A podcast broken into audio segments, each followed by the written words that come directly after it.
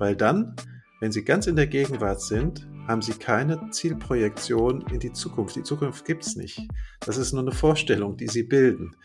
Ja, und dann antizip antizipieren Sie irgendwas, was sein soll. Und so sind Sie ständig eigentlich weg von dem, was jetzt ist, hin zu dem, was sein soll. Auf verschiedenen Zeitdimensionen. Wenn Sie dem ganzen System der Vorhersage die Hauptgrundlage entziehen, sagen, Zeit ist irrelevant. Ich bin jetzt nur da und es gibt nur das Jetzt und das will ich erfahren. Dann stoppen Sie diesen Mechanismus. Herzlich willkommen bei Humans Are Happy. Mein Name ist Leonard Gabriel Heikster und ich spreche heute mit dem Psychologen und Autor Dr. Ulrich Ott über Wissenschaft und Spiritualität und vor allem darüber, ob und wie beides miteinander vereinbar ist. Eine entscheidende Gemeinsamkeit gibt Dr. Ulrich Ott direkt zu Anfang unseres Gespräches preis. Beides ist geprägt von einer gemeinsamen Haltung, nämlich dem Wunsch nach Erkenntnis. Zwar sind die Herangehensweisen an diese Ziele teilweise sehr verschieden, aber dennoch schließen sie sich in keinster Weise aus. In seinen Büchern Spiritualität für Skeptiker, Yoga für Skeptiker oder Meditation für Skeptiker hat Dr. Ulrich Ott sich umfassend mit dem Thema der Spiritualität aus einer wissenschaftlichen Perspektive beschäftigt. Ich freue mich riesig, ihn in diesem Jahr und im zweiten Anlauf für ein Interview in diesem Podcast gewinnen zu können. Wenn du die für mich wichtigsten Erkenntnisse in diesem Gespräch gerne schriftlich erhalten möchtest, dann melde dich gerne im Humans Are Happy Newsletter an. Einen Link dazu findest du wie immer in den Show Notes. Jetzt wünsche ich dir viel Spaß beim Hören und sage herzlich willkommen, Dr. Ulrich Ott. Ja, hallo. Ich freue mich, dass Sie hier sind und finde es total spannend, heute das Thema Spiritualität, Wohlbefinden und Wissenschaft irgendwie mal so zusammenzubringen. Für mich waren das ehrlich gesagt früher immer viele Gegensätze oder eher gegensätzlich. Und ich würde gern deswegen mit einer Frage an Sie beginnen. Wenn Sie entscheiden müssten, wählen Sie Spiritualität oder Wissenschaft? Wissenschaft. Okay, aber Sie sind ja trotzdem in dem Thema drin und sagen, hey, das geht irgendwie zusammen. Also was ist das schlagende Argument, dass sich beides vielleicht gar nicht ausschließt gegenseitig? Ja, also die Haltung, mit der Wissenschaft betrieben wird und auch oft Spiritualität betrieben wird, ist sehr ähnlich, nämlich ein Erkenntniswunsch. Die Methoden sind zum Teil etwas andere, weil in der Wissenschaft geht es ja primär darum, Theorien zu entwickeln, die die Phänomene eines Gegenstandsbereichs sehr gut beschreiben, also definieren, erklären und dann, wenn die Erklärungen gut sind, wie die Dinge zusammenhängen, kann man auch Vorhersagen treffen. Und wenn ich so eine gute Theorie habe, ist das sehr praktisch, weil ich kann damit dann auch die Grundlage schaffen, zum Beispiel für Ingenieure, für technische Problemlösungen und so weiter. Also das ist die eigentliche Zielsetzung. Das wird jetzt in einem spirituellen Bereich eigentlich niemand sagen, ja, ich will eine Theorie entwickeln, sondern ich will äh, mich befreien. Ich, es sind oft Erlösungswege.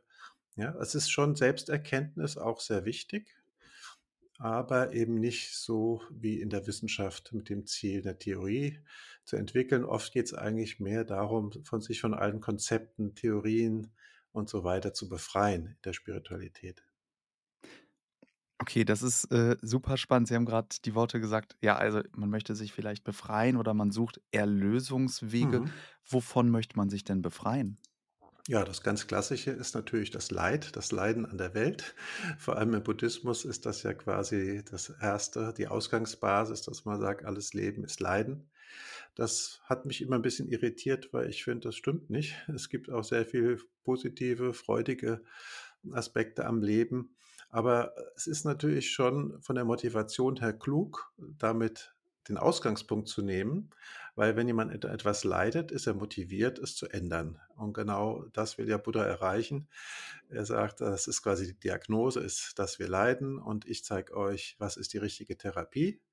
Also was ist die Ursache des Leidens, wie kann man sie beenden. Das ist im Yoga übrigens ganz ähnlich.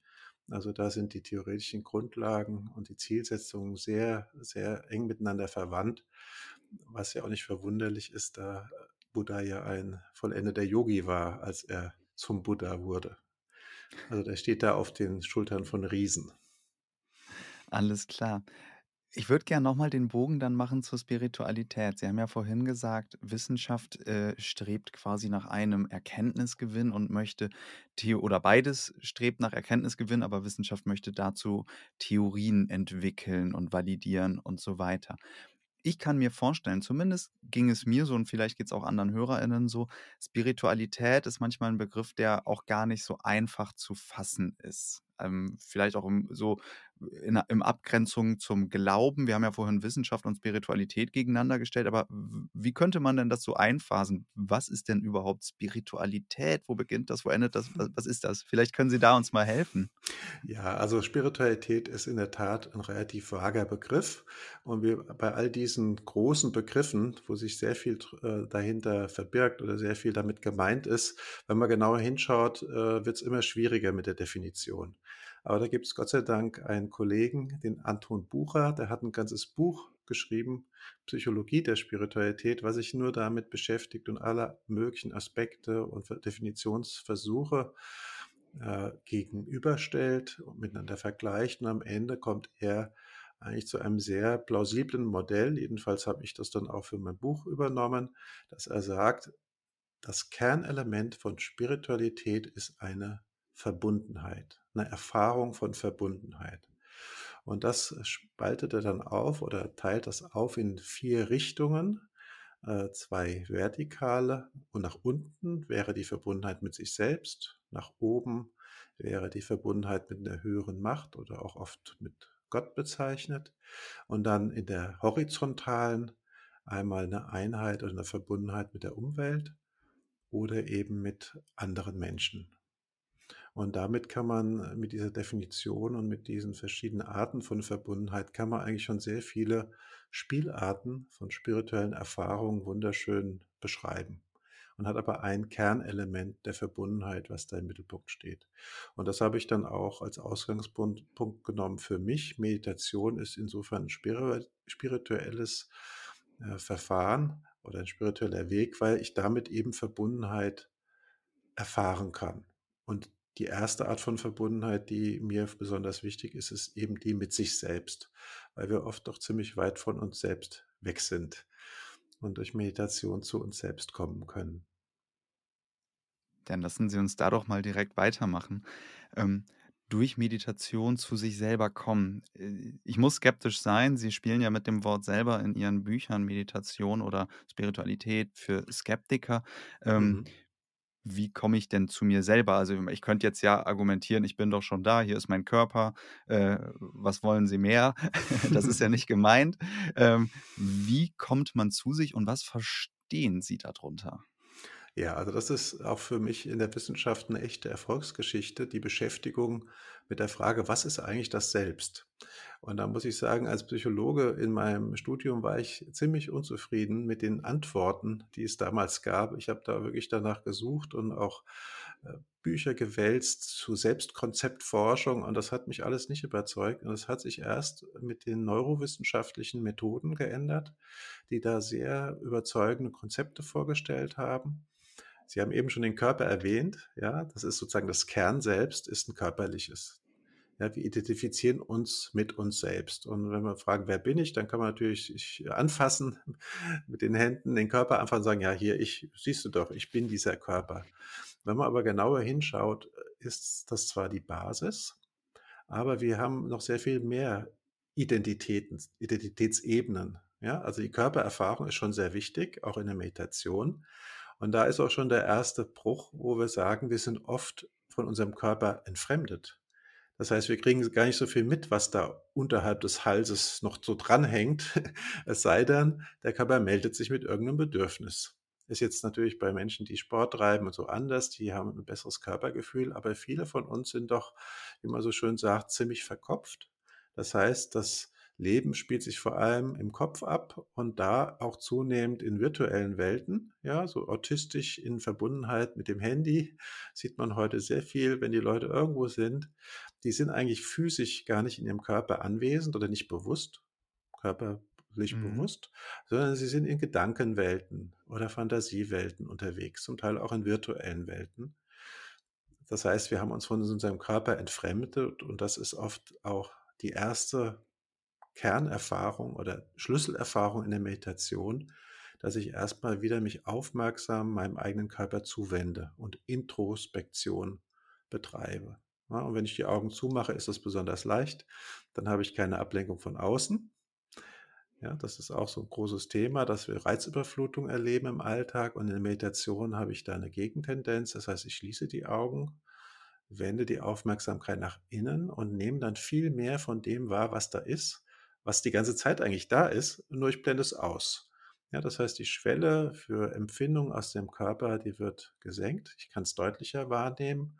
Und das sehen wir auch bei den Meditierenden mit der Zeit, dass sie tatsächlich ein deutlicheres, deutlicheres Körpergefühl, Empfinden entwickeln.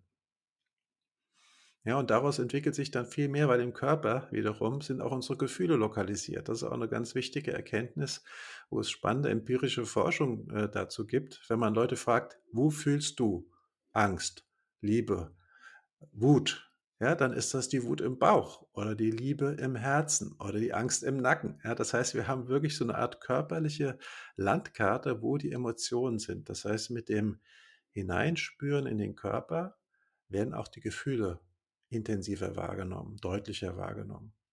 Ja, das ist auch so ein Effekt der Meditation. Total, total der spannende Punkt.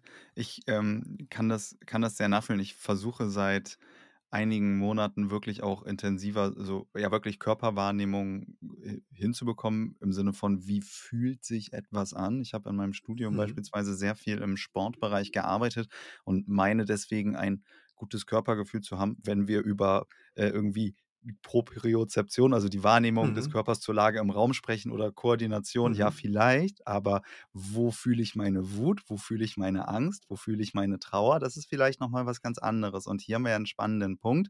Okay, ich muss Aufmerksamkeit, also ich darf aufmerksam dafür sein, wo ich in meinem Körper was spüre und gleichzeitig haben Sie ja auch einen ähm, ja, stark neurologischen Ansatz und schauen dann beispielsweise oder beschreiben vielmehr, was passiert denn im Gehirn? Welche Areale sind denn hier aktiv? Und hier haben wir ja vielleicht einen ganz spannenden Link zwischen Kopf und Körper, wenn man so will, weil man vielleicht dann feststellt, okay, die Wut im Bauch, wenn wir jetzt das Beispiel mal nehmen, die ist mhm. dann ja verbunden mit, ich weiß es nicht, ne, irgendwie einer Region im Gehirn vorne rechts oder links ist, da bin ich jetzt, ja. da muss ich rechts, raten. Ne? Rechts, insulärer Kortex.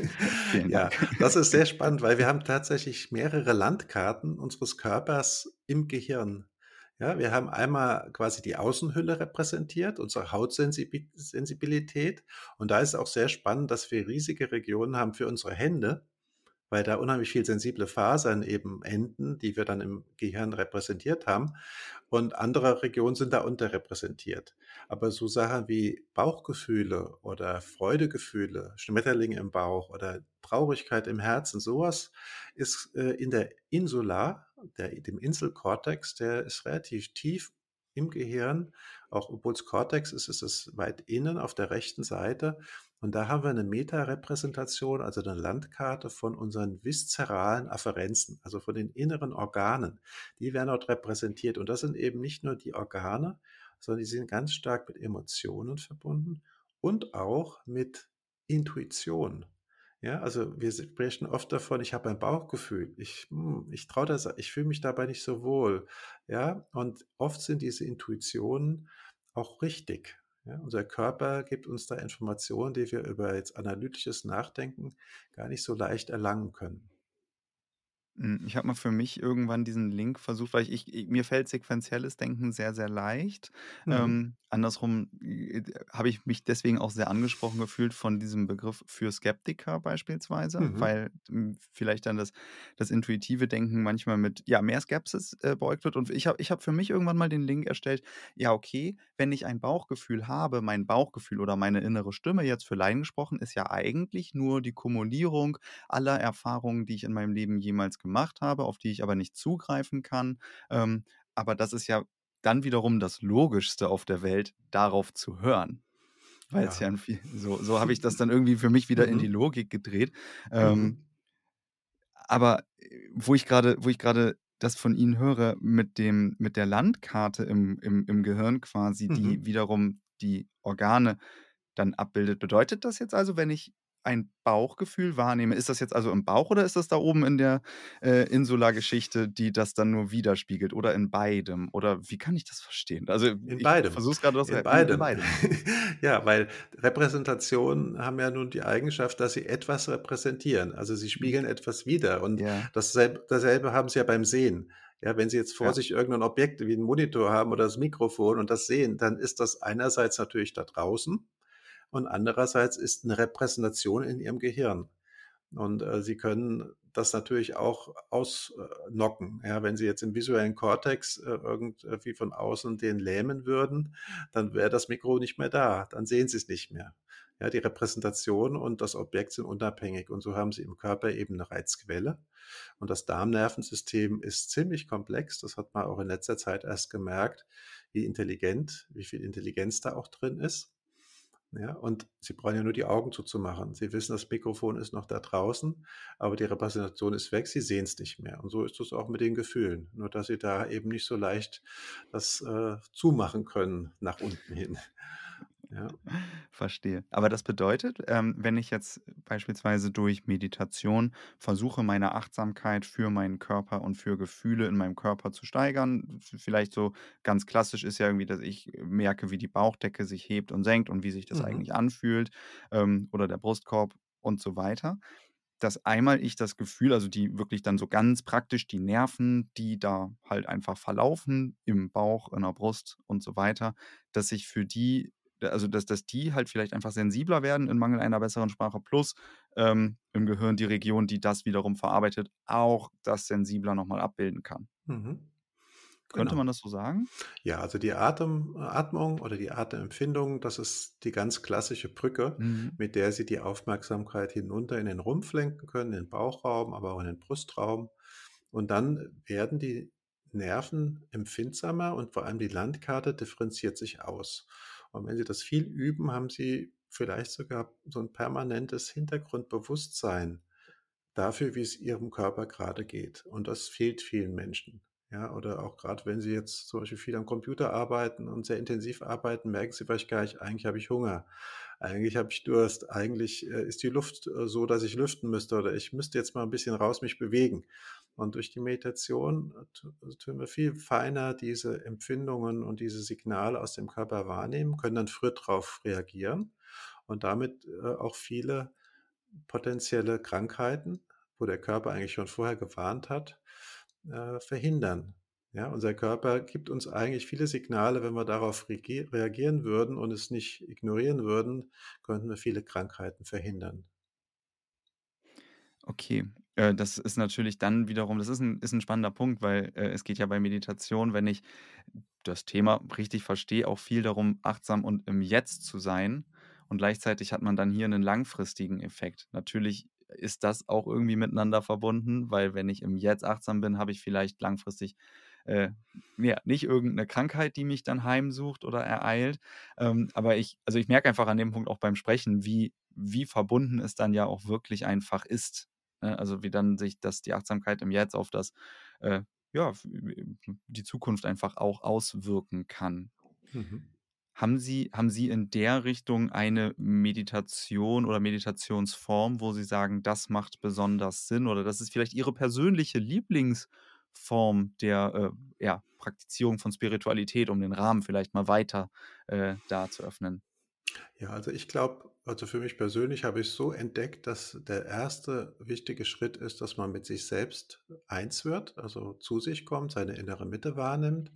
Und das ist 'ne Bewegung vom Kopf runter in Bauch und Herzraum. Ja, also, diese 3 Fühlräume, Spürräume miteinander zu verbinden. Dass ich eben nicht nur im Kopf bin und verkopft, abgespalten vom Körper, sondern dass ich den Körper, diese Räume wie so einen Bewusstseinsraum wahrnehme, Bauch, Herz und Kopf. Und deswegen auch die 1. Meditation in meinem letzten Buch, äh, „Spiritualität für Skeptiker“, die genau diese 3 Bereiche nacheinander adressiert, einzeln, über die Bauchatmung, über die Brustatmung, auch über die Atemempfindung im Nasenbereich. Da kann man schön den Kopfraum wahrnehmen. Und dann am Ende wird aber der Atemvorgang als ein Ganzes wahrgenommen. Das ist eigentlich meine Standard und Lieblingsmeditation, weil da komme ich dann ganz anders zentriert heraus. das empfehle ich auch äh, Personen, die Yoga oder Meditation unterrichten, auch psychotherapeutisch tätigen Menschen, um zwischen den Sitzungen sich wieder innerlich frei zu machen. Ja, nicht nur den Kopf frei zu bekommen, sondern auch den Bauch und das Herz, um wieder entsprechend Mitgefühl für den nächsten Patienten oder Patientin zu, zu haben. Ja, vielleicht ein ganz kurzer Einschub für alle Hörenden. Diese Meditationen, die Sie gerade angesprochen haben, diese finden sich ja auch auf Ihrer Website. Ich kann das sehr gerne in Mhm. den Show Notes dieser Podcast-Folge Ja. einmal verlinken. Dann Mhm. äh, kommt man da schneller hin und muss weniger suchen, falls das jetzt gerade Leute interessiert. Ich kann mir das Mhm. zumindest vorstellen. Ja. Hier kommt ein kurzer Einschub in eigener Sache. Wenn dir dieses Interview gefällt, dann freue ich mich, wenn du den Humans Are Happy Podcast bei Apple oder Spotify mit 5 Sternen bewertest. Für dich sind das wenige Klicks, allerdings haben diese für mich einen großen Effekt. Ich danke dir im Voraus und wünsche dir jetzt wieder viel Spaß beim Hören. Sie haben gerade gesagt, damit man sich nicht nur im Kopf frei macht, sondern auch im Bauch und Herzen. Und da haben wir ja wirklich dann diese, diese ganz physische ähm, Komponente mit bei. Und ich komme dabei gerade spontan auf einen Punkt. Ich weiß gar nicht, ob das so reinpasst, aber ich versuche es mal. Ähm, es gibt ja diesen Satz, ähm, Emotionen sind im Körper gespeichert. Also wenn ich Mhm. beispielsweise meine Wut oder meinen Hunger oder irgendwelche Signale nicht wahrnehme, Sie haben das ja gerade schon angeschnitten, weil ich vielleicht Krankheiten äh, oder Warnsignale für mögliche Krankheiten nicht wahrnehme, ähm, ja, habe ich dann eben später äh, Umstände, mit denen ich eben umgehen muss. Dieser, dieser Satz, ähm, Emotionen sind im Körper gespeichert, wie würden Sie das aus Ihrer äh, ja, spirituell-wissenschaftlichen Perspektive einordnen? Wie kann man das vielleicht übersetzen? Das ist einfach eine Realität. Das ist eine Beschreibung der Realität, weil wir haben ja sehr viele Meditierende befragt und, äh, was Mhm. sie uns berichten, ist tatsächlich mit das eins der häufigsten Phänomene, dass Erfahrungen aus der Vergangenheit und auch zum Teil belastende Gefühle wieder auftauchen. Ja, es ist so eine Art wie 'n innerer Reinigungsprozess, Klärungsprozess. Weil während Sie sich auf die Meditation konzentrieren und nicht von außen abgelenkt sind, haben Sie ja quasi so eine innere Bühne freigeräumt. Und die bleibt aber nicht lange frei, weil alles das, was Sie sozusagen nicht erledigt haben in der Vergangenheit, was Ihnen wichtig war, das können auch ganz uralte Geschichten sein. Das taucht tatsächlich in der Meditation wieder auf. Ja, vor allem, wenn Sie das ein bisschen intensiver betreiben im Retreat, wenn Sie merken, Sie sehen Szenen vor Ihrem geistigen Auge aus der Vergangenheit mit geschlossenen Augen, die Sie längst vergessen glaubten, ja, und, äh, das können auch alte, tiefe, äh, äh, Liebeserfahrungen sein oder Verletzungen sein von Trennungen. Also, es ist so ein bisschen wie wenn man den Keller aufräumt. Ja, Mhm. und der Keller ist in dem ähm, Fall das Bild für die Emotionen, die gespeichert sind, die Traumata, die wir haben. Und da muss man auch ein bisschen aufpassen bei der Meditation bei Menschen, die posttraumatische Belastungsstörungen haben oder Missbrauchserfahrungen haben. Die werden dann manchmal auch in der Meditation freigesetzt, tauchen auf und bedürfen dann 'ner therapeutischen Aufarbeitung. Ja, das hat auch die Forschung jetzt immer mehr klar erkannt und auch benannt in vielen Studien, dass es bestimmte Personengruppen gibt, die durchaus aufpassen müssen, äh, grade wenn sie so Belastungen haben, dass sie nicht retraumatisiert werden oder das in einem Kontext machen, wo sie eine gute therapeutische Begleitung haben. Das macht für mich total Sinn und klar, das sind sehr sensible Themen, bei denen man ja einfach wirklich auch kontextspezifisch und individuell am besten natürlich schauen muss, dass da nichts irgendwie in bester Absicht nach hinten losgeht Mhm. ähm, oder zu noch belastenderen Situationen führt. Aber damit machen Sie einen spannenden Punkt auf, denn wenn ich meditiere und ja, Sie haben ja gerade gesagt, die Bühne frei mache und dann Dinge, Themen, Bilder hochkommen, die vielleicht irgendwie mein Selbst mir damit sagt: „Hey, schau dir das doch vielleicht mal an.“ Dann könnte ich ja sagen: „Wunderbar, ich packe jetzt direkt meine To-do-Liste neben das Meditationskissen und notiere mir mal alles, was da so hochkommt, damit ich das dann wunderbar bearbeite.“ Das geht jetzt so ein bisschen in diese Richtung Selbstoptimierung, Meditation. Ich kann danach ja dann, weiß ich nicht, noch effizienter meinen Alltag gestalten. Wo ist denn da jetzt so die Balance? Ähm, Mhm. weil d man könnte ja sagen, ja, das Selbst will einem sagen: „Hey, schau doch mal hin“, aber ganz liebevoll eben. Ja, also das sind jetzt nicht irgendwelche Aufträge, die man auf der To-do-Liste, äh, notiert. Im Grunde ist während der Meditation tritt schon der Klärungsprozess ein. Man schaut sich die Dinge an, ver versucht sie aus einer übergeordneten Perspektive zu verstehen, nicht einzusteigen in die Emotionen, sich nicht da reinzusteigern, sondern sie quasi distanziert zu beobachten, so ein bisschen aus der Vogelperspektive. Man spricht auch von Metabewusstheit. Was passiert da eigentlich in meinem Körper, in meinem Geist? Und dann sieht man auch, wie das zusammenhängt. Dieser Gedanke löst dieses Gefühl aus, das spüre ich da. Oder umgekehrt, ich spüre irgendwas im Körper und auf einmal merke ich, oh, das ist ja ein altes Gefühl und dann kommen Bilder oder Gedanken dazu und Bewertungen irgendwelche schamhaften Geschichten, ja, oder Ängste, die ich mal hatte. Ja, und während der Meditation, wenn es mir gelingt, das zu lösen, mit ruhiger Atmung, mit Anschauen, mit der Distanzierung, kläre ich mich. Das heißt, ich habe dann hinterher keine To-Do-Liste neben mir auf dem Meditationskissen liegen, sondern ich stehe auf und nach diesem Klärungs- und Reinigungsprozess, wenn Sie merken, Sie sind anders in der Welt, Sie reagieren auch anders auf andere Menschen. Sie sind offener zum einen ja, also das ist nicht so ein Ego-Trip in der Meditation, sondern mhm. mehr Sie sich selbst spüren, desto besser können Sie auch Empfindungen von anderen nachempfinden. Das ist auch etwas, was die Meditierenden uns oft berichten, dass sie dünnhäutiger werden. Also das stumpft nicht ab.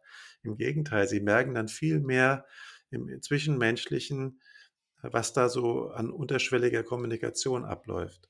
Ja, und Selbstoptimierung äh, ist so ein bisschen zweischneidig. Also, wenn es darum geht, dass ich mein eigenes Leben und mich selbst optimal gestalte, im Sinne von, dass es mir gut geht, dass ich frei bin, dass ich autonom bin, authentisch bin, dann würde ich sagen, super, das ist eine gute Art von Selbstoptimierung im Sinne von, ich bin mit mir selbst im Reinen und im Einklang. Beim Wort Selbstoptimierung klingt aber oft so was an wie für andere. Ja, ich will eigentlich nach außen gut dastehen. Das ist dann geht es um einen bestimmten Teil von mir, nämlich dem das Image, das ich habe. Mhm. Ja, das heißt, ich, äh, mache jetzt hier nicht Yoga, um zu mir zu kommen, mich besser zu spüren, sondern ich mache, äh, Bauch, Beine, Po-Yoga, ja, um schön attraktiv zu sein, ja? Und und das ist halt widerspricht dem ursprünglichen Gedanken oder Geist des Yoga komplett. Ja, es ist natürlich schön, wenn man sich wohlfühlt und auch wenn der Körper dann äh, jugendliche Frische ausstrahlt, einfach durch diesen Klärungs- und Reinigungsprozess. Aber das ist nicht das primäre Ziel, das ist eben eher so eine Nebenwirkung. Und manchmal hat man den Eindruck, dass wenn es um Selbstoptimierung geht, dass es da mehr um so Image geht, äh, nach außen, Außendarstellung und eben nicht um was Inneres. Und das ist auch ein typisches Merkmal von Spiritualität, die hängt man nicht an die große Glocke, ja, sondern das sind mehr innere Erfahrungen, die man macht, äh, die man nicht unbedingt jetzt so rausposaunt. Mhm. Ja, ich habe da, also das finde ich total spannend. Zum einen, wir können ja vielleicht ganz mal ganz kurz äh, bei diesem Begriff Selbstoptimierung bleiben. Der ist Mhm. natürlich sehr zweischneidig und auch zu Recht gewiss ambivalent diskutiert. So wie ich Sie aber verstehe, sagen Sie Selbstoptimierung im Sinne von, hey, ich habe das Ziel für mich selber einfach autonom und frei und ja, fähig zu sein, mit mir und meinen Erfahrungen umzugehen. Super Sache. Aber in dem Moment, wo die Motivation dafür vielleicht im Außen kommt, um äh, jetzt mal ganz stereotyp gesprochen, um den Managerjob dann irgendwie noch effizienter ausfüllen zu können oder um dann einfach äußerlich attraktiv zu sein, äh, um darüber vielleicht Selbstwert zu ziehen, geht es am Ziel vorbei. Aber Selbstoptimierung grundsätzlich, äh, je nachdem, wie man es dann versteht, ist gar nicht so verkehrt. Ja, ja, also was, was halt oft ein Vorteil ist, ist, wird das, äh, ein Vorurteil ist, dass gesagt wird, ja, in Meditation, die Meditation wird missbraucht dazu, dass man in eigentlich sehr schwierigen Arbeitsbedingungen trotzdem durchhält. Ja, und das Mhm. wäre dann aus meiner Sicht auch eine Fehlentwicklung. Ja, Ja, da, also man sollte dann lieber die Verhältnisse ändern als sein eigenes Verhalten. Was besonders äh für mich eine wichtige Erkenntnis war in der Meditation, ist, dass selbst wenn ich eigentlich mit mir selbst allein bin kann ich sehr viel erkennen, was sich dann darauf auswirkt, wie ich auf andere Menschen reagiere. Weil sehr vieles geschieht unbewusst. Und wir haben solche Verhaltens- und Reaktionsmuster, die immer wieder von selbst autonom quasi ablaufen. Und ein, Beispiel, was ich da ganz gerne bringe, ist, wenn Sie nach einer tiefen Meditation rausgehen und äh, begegnen dann auf dem Gang Lieb Ihrem Lieblingsfeind, ja, äh, sozusagen im Büro, der genau weiß, auf welchen Knopf er drücken muss, dass hier in die Decke gehen. Und dann drückt er den Knopf aber sie haben so eine Abgeklärtheit, dass sie das sehen und nicht drauf einsteigen. Und das greift ins Leere. Also das mhm. Gegenüber, auf das Ihr äh, Kollege sozusagen abzieht, das ist gar nicht da. Ja, das heißt, auch da gibt es so Anteile des Selbst, womit ich identifiziert bin. Was weiß ich, worauf ich stolz bin oder wo ich verletzlich bin. Und auch diese Anteile kann ich durch die Meditation erkennen und gucken, was ist jetzt eigentlich erlernt, was sind Identifikationen, äh, die mich begrenzen, die ich vielleicht von meiner Erziehung habe, die ich gar nicht brauche. Ja, und so kann man feststellen, dass man durch, durch Meditation sehr viel offener und freier wird in seinem Verhalten. Und auch mhm. spontan auch mal völlig anders reagiert, als man das sonst tut. Man ist nicht mehr so leicht berechenbar. Ja. Ich kann, also ich, ich, es resoniert sehr, was Sie bei mir sagen. Ich finde das lustig. Ich meditiere, weiß ich nicht, ähm, seit ein, zwei, drei Jahren nicht ganz regelmäßig, aber ich finde das Thema spannend und habe das selber manchmal tatsächlich erlebt, dass man, also es ist ja, ist ja jetzt nicht jedes Mal, sondern es klappt manchmal gut, manchmal nicht gut, manchmal ist man ruhiger, manchmal ist man unruhiger, aber es gibt tatsächlich so die Situation, ich hatte das auf der Arbeit wirklich auch, wo man dann eben merkt, so, ah, hm, ja, okay, krass, ja, ich werde gerade irgendwie vielleicht sauer, aber naja, okay, ich kann es jetzt ja auch wieder loslassen oder so. Aber es klappt leider nicht immer. Aber wenn es funktioniert, mhm. ist es sehr, sehr schön. Mhm.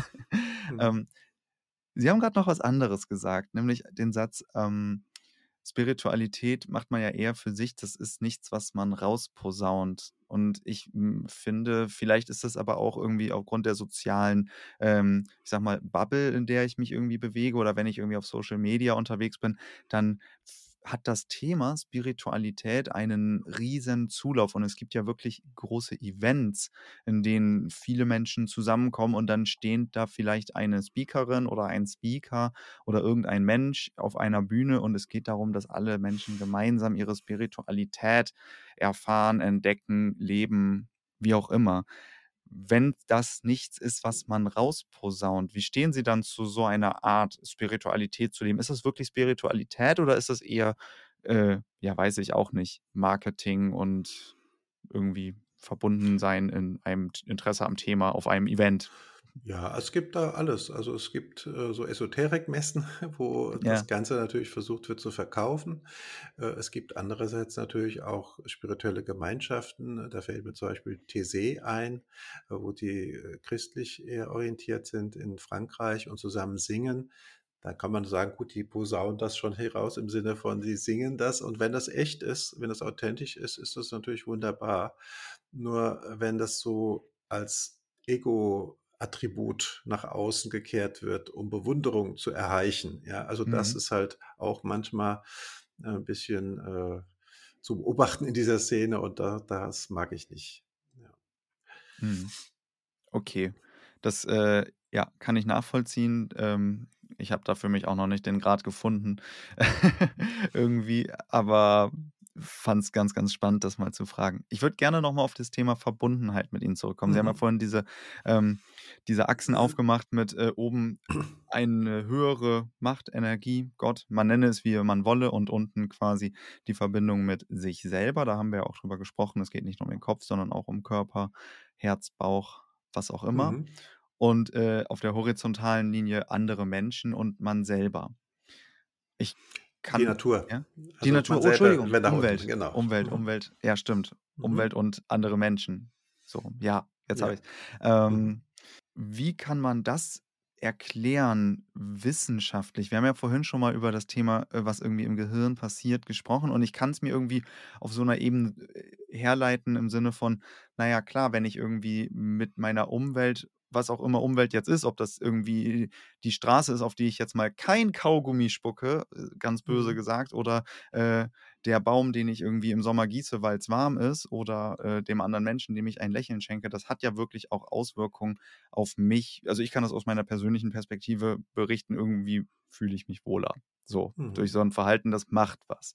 Ähm, aber wie kann man das wissenschaftlich oder neurologisch erklären? Was passiert da? Sie haben ja vorhin gesagt, so eine mhm. Meta-Erfahrung. Ich kann mir vorstellen, das Wort ist auch schwierig zu greifen. Und das würde ich gerne nochmal so versuchen zu, ja, versuchen zu erfassen. Können Sie mir dabei helfen?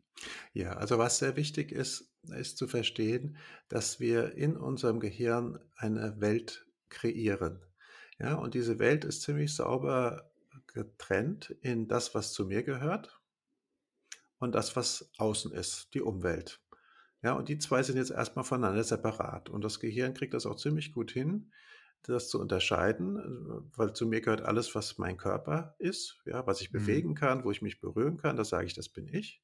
Und außen ist die Umwelt und da sind auch die anderen Menschen drin, von denen ich annehme, dass sie auch so eine Innenwelt haben wie ich. Aber diese Innenwelt ist relativ reich, da sind nicht nur die Empfindungen und die Gefühle, da ist, sind Gedanken, da ist eine Fantasiewelt, also unser ganzer, ganzer innerer Kosmos.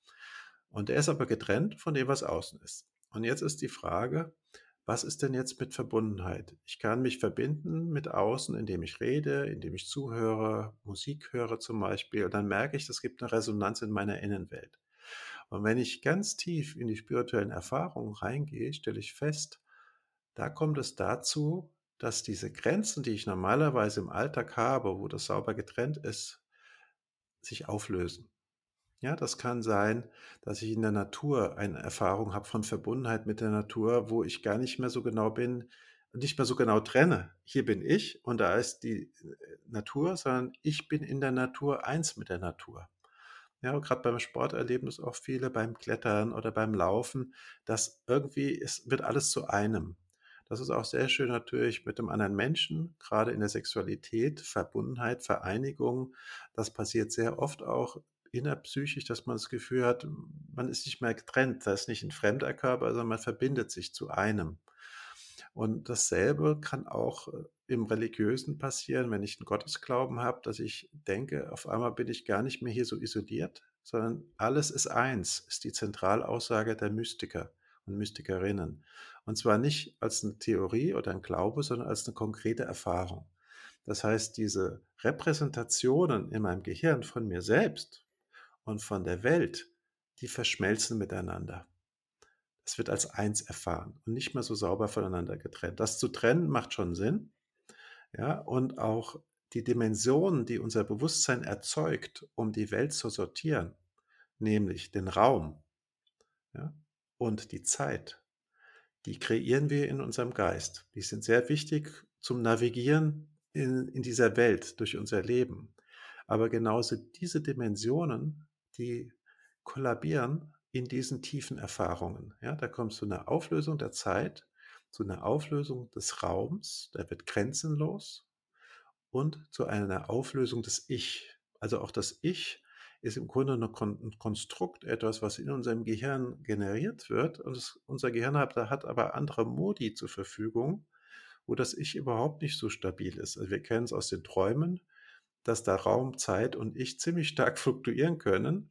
Ja. Und bei den mystischen Erfahrungen kann es tatsächlich sein, oder auch bei drogeninduzierten Erfahrungen, bei psychedelischen Substanzen äh, beobachtet man das auch. Das ist auch die beliebteste Methode, das wissenschaftlich experimentell zu untersuchen, dass tatsächlich dieses sehr fein abgestimmte äh, Funktionieren des Gehirns, diese Dynamik, wo wir quasi so übergeordnete Strukturen haben, die das Ganze dirigieren, das sogenannte Default-Mode-Netzwerk, die werden tatsächlich runtergefahren und auch die Repräsentationen, mit denen wir den Raum und die Zeit in unserem Gehirn aufbauen, auch die werden runtergefahren und dann kommt es zu solchen Einheitserfahrungen, wo man eben dann versucht, das verbal zu erfassen mit so Aussagen wie alles ist eins. Und das ist sehr beglückend, sehr tiefgreifend und manchmal auch ziemlich enttäuschend oder ernüchternd, wenn man dann wieder sozusagen aus diesen Erfahrungen zurückkommt in sein Alltagsbewusstsein und dann steckt man wieder in diesem Körper und fühlt sich wie in so einem Korsett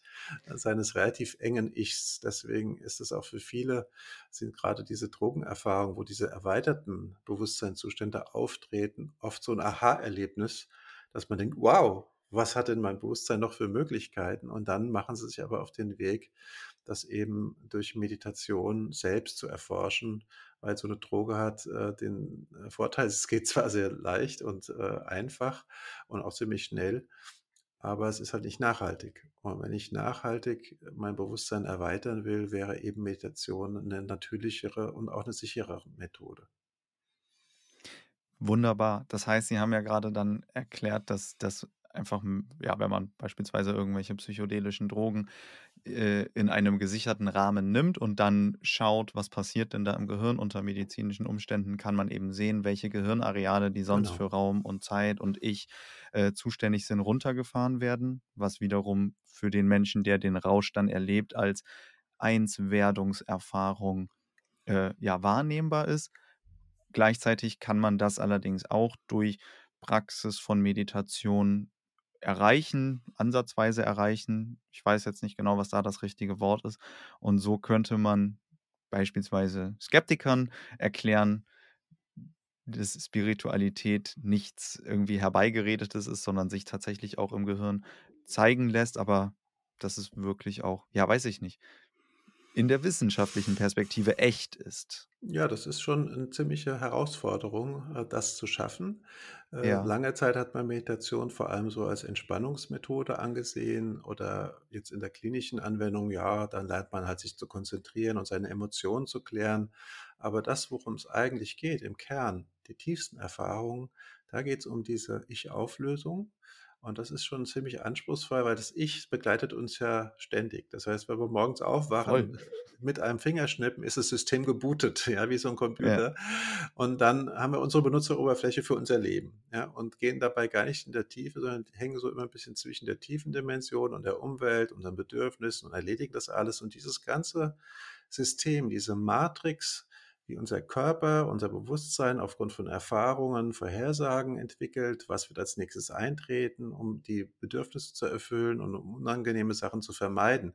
Wie das alles funktioniert, das verstehen wir heute eigentlich ziemlich gut.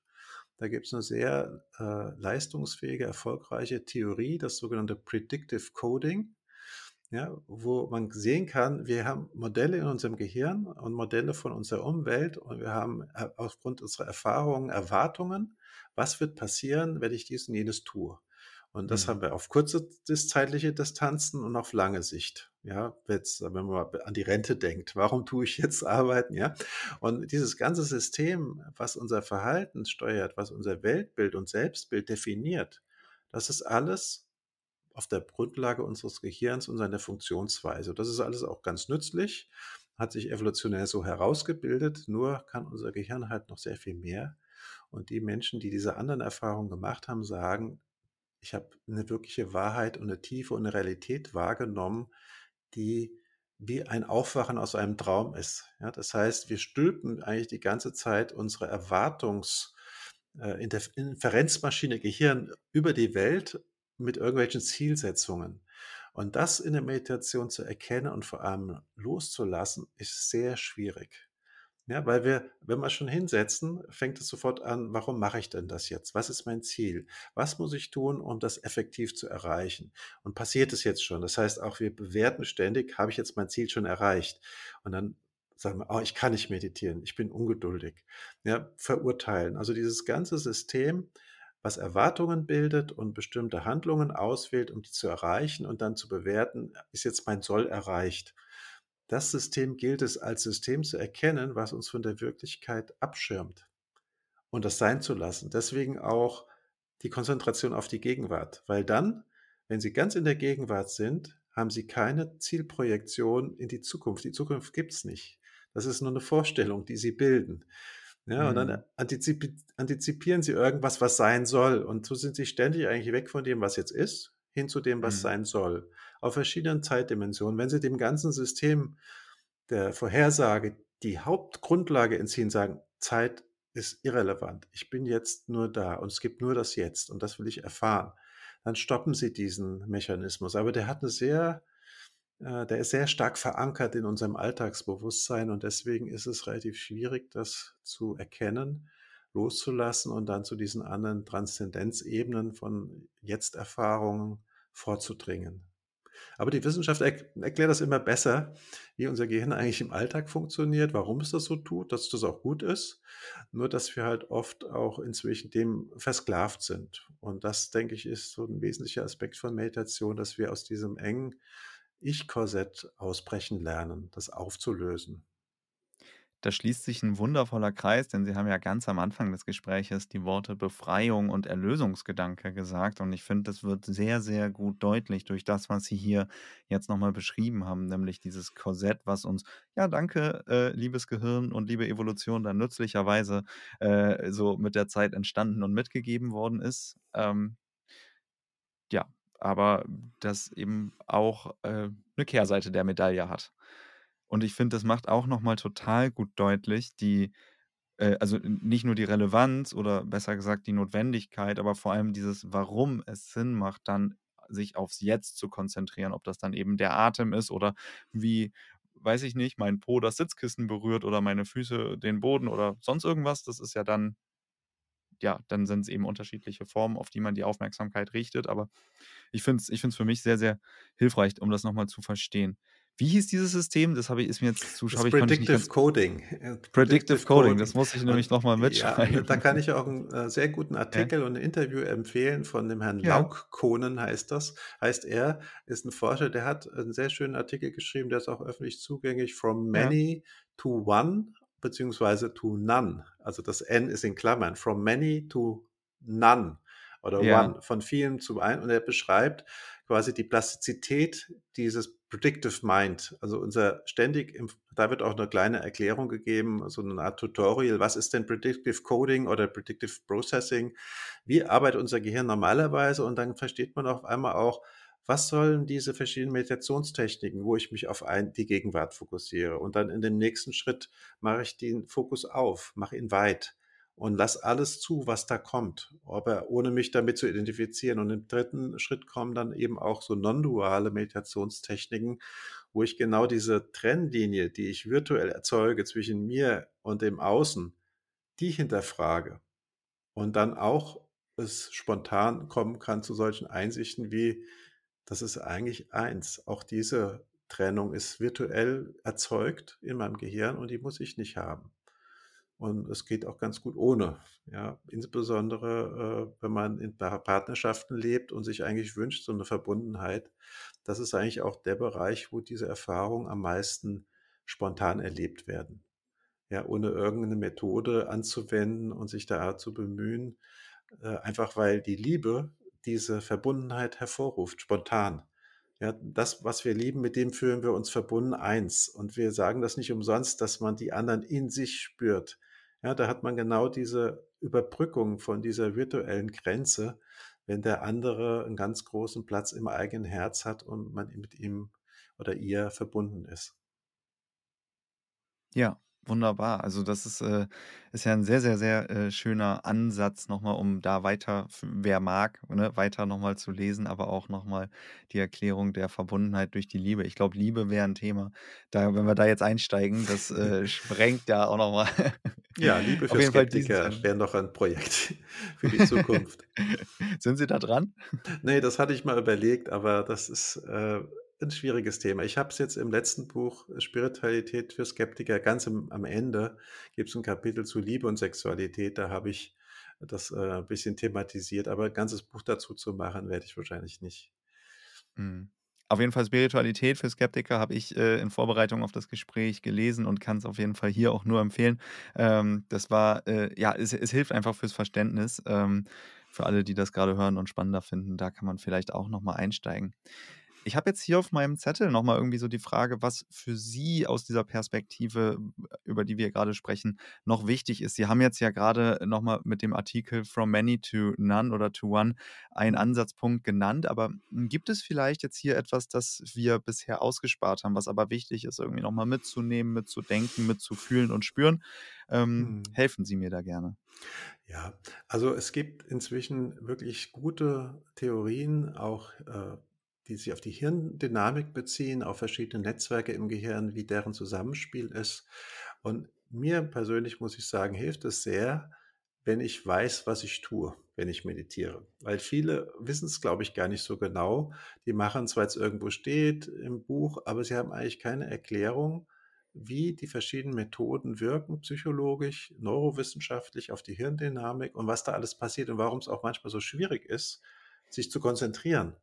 Ja, auch Mhm. da hat die Forschung wirklich sehr viel gelernt äh, über dieses Tagträumen und dieses Abdriften in Gedanken, das sogenannte Default-Mode-Netzwerk, was da immer wieder einen dazwischen schießt und dieser Plan, jetzt meditiere ich, jetzt konzentriere ich mich, das gelingt nur für relativ kurze Zeit.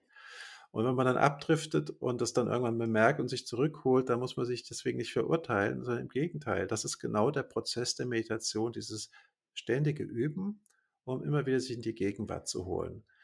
Also die, die Aufmerksamkeit zu schulen, dann auf den Körper zu richten, mehr mit dem Körper eins die Emotionen zu klären und schließlich eben auch diesen ganzen Bewusstseinsapparat, den sich klar zu machen. Also ich glaube, dazu, für dieses System, wie Meditation mit zu einer zunehmenden Vertiefung führt, haben wir heute sehr gute Erklärungsmodelle in der Wissenschaft. Und wenn ich die im, im Hintergrund habe und verstehe, was ich mache, warum ich das mache und wie es wirkt, hilft das in der Meditation enorm. Deswegen ähm, ist mein Ansatz eigentlich da, nicht nur jetzt spirituell unterwegs zu sein und sich an den traditionellen Lehren äh, zu orientieren, obwohl Buddha, muss man sagen, es war ein genialer Psychologe. Der hat das alles sehr gut beschrieben und gute Methoden entwickelt, um äh, sich da zu transformieren. Aber wir haben heute eben andere Möglichkeiten, weil wir ins Hirn reinschauen können und wissen, wie das Ganze miteinander verdrahtet ist und auch, dass es viel flexibler ist, als man lange gedacht hat. Ja, und wenn man das im Hintergrund weiß, hilft es einem, das besser zu verstehen. Und mit einem größeren Verständnis, glaube ich, ist Meditation auch einfach effektiver, weil ich weiß, was ich da tue. Ja, super guter Punkt. Ähm, kann man, glaube ich, einfach auch so stehen lassen dann. Mhm. Ich würde gerne zum Abschluss Sie noch mal zwei kurze Fragen ähm, stellen oder Sie hm. zwei kurze Fra Ihnen. Fragen. Ihnen, ja. Ihnen, ja, mhm. Ihnen, Ihnen Fragen stellen oder Sie Fragen fragen. Eins von beidem. Ähm, wir haben ja über Bücher heute viel gesprochen und äh, wenn Ihr Leben ein Buch wäre, welchen Titel würden Sie ihm geben? Hm. Meditation als Weg der Selbsterforschung. Das ist so eigentlich mein Weg, weil da ging es los, äh, so mit 14, 15, 16 mit Philosophie und dann direkt ins Yoga, in die Meditation und das durchzieht eigentlich mein ganzes Leben. Immer wieder Meditation zu nutzen, um auch sich zu fragen, was kommt als nächstes, wie geht es weiter. Und das geht Wunderbar. auch weiter. Also das ist, das Buch ist nicht zu Ende geschrieben und das kann noch sehr viel passieren, weil je mehr man das macht, umso größer werden die Freiheitsgrade, die man hat, weil man sich löst von diesen Vorstellungen, diesen traditionellen, die man hat, wie das Leben abzulaufen hat. Mhm.